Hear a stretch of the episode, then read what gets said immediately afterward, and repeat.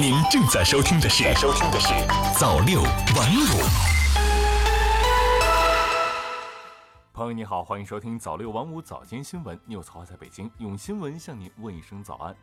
首先来关注中办国办印发指导意见，促进中小企业健康发展。近日，中共中央办公厅、国务院办公厅印发了关于促进中小企业健康发展的指导意见。并发出通知，要求各地区各部门结合实际，认真贯彻落实，增强减税获得感。增值税改革全年减税预计超万亿。今年以来，国家大力实施减税降费，从一月一日个税专项附加扣除政策正式实行，到一月九日小微企业普惠性减税措施推出，再到四月一日深化增值税改革，一系列减税举措直击当前市场主体的难点。有效减轻企业负担，增加居民收入，完善税收制度，成为深化供给侧结构性改革、推动经济高质量发展的重要举措。减税政策落地情况如何？给企业和消费者带来了哪些红利？市场主体还有什么期待？今天起，我们将推出增强减税获得感系列报道，关注今年减税政策实施情况及带来的成效，探讨如何更好增强全社会的减税获得感。世卫报告揭示男女预期寿命差异原因。无论在全球哪个地方，女性几乎都比男性活得长。世界卫生组织近期发布的报告显示，其中主要原因包括两性对待卫生保健态度不同，男性更可能死于可预防和可治疗的非传染性疾病和道路交通事故，男性自杀死亡率远高于女性等。五城市被通报批评，名城岂能无历史？日前，住房和城乡建设部、国家文物局通报批评历史文化名城保护不力的城市：山东聊城、山西大同、河南洛阳、陕西韩城、黑龙江哈尔滨等榜上有名。在这些历史文化名城中，或是拆建古城进行房地产开发，或是拆真建假，或是违反规划大拆大建，或是拆建破坏山水环境，或是搬空居民后长期闲置。这些行为致使文化遗存遭到严重破坏，历史文化价值受到严重影响。通报批评犹如一记警钟，敲得及时。放不下手机成为人际疏离的一种表现。近日，在一次反家暴法制宣讲活动中，某市中院审判庭庭长的一番话引发热议，说是夫妻一方一直盯着手机都不跟对方聊两句，等因长时间不沟通故意疏远造成精神伤害的冷暴力现象。也算家暴。最后再来关注一些发展方面的成就。壮丽七十年，奋斗新时代，推动高质量发展调研型。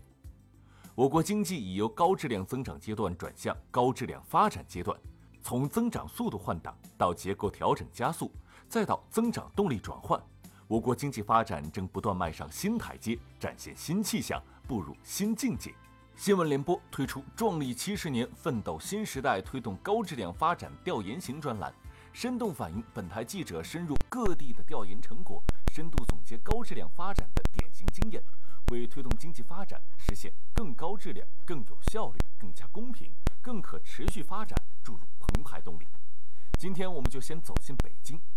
作为全国第一个减量发展的城市，北京牢记总书记的嘱托。在疏解上攻坚突破，在提升上聚焦发力，抢先布局新一轮科技革命的关键领域，一大批高精尖产业正领跑北京发展。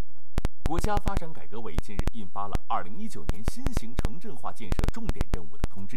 公布了加快农业转移人口市民化、加快城乡融合发展等在内的十九项重点任务。根据重点任务安排，二零一九年我国户籍制度改革的力度。继续加大，在此前城区常住人口一百万以下的中小城市和小城镇已陆续取消落户限制的基础上，这一次城区常住人口在一百万到三百万的大城市要全面取消落户限制；城区常住人口在三百万到五百万的大城市要全面放开放宽落户条件，并全面取消重点群体落户限制；超过五百万人口的超大特大城市要调整完善积分落户政策。大幅增加落户规模，精简积分项目，确保社保缴纳年限和居住年限分数占主要比例。“一带一路”进行时，在柬埔寨中部，格罗奇马梅公河大桥正在紧张的建设之中。大桥建成后，将大大缩短由柬埔寨中北部前往东部地区的公路行驶里程，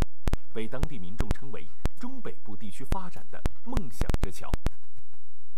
利比亚冲突，七日，利比亚两大政治势力下属的武装在首都黎波里南郊继续交战，造成数十人死伤。随着冲突升级，驻利比亚的外国公司、机构员工以及部分外国军事人员陆续撤离。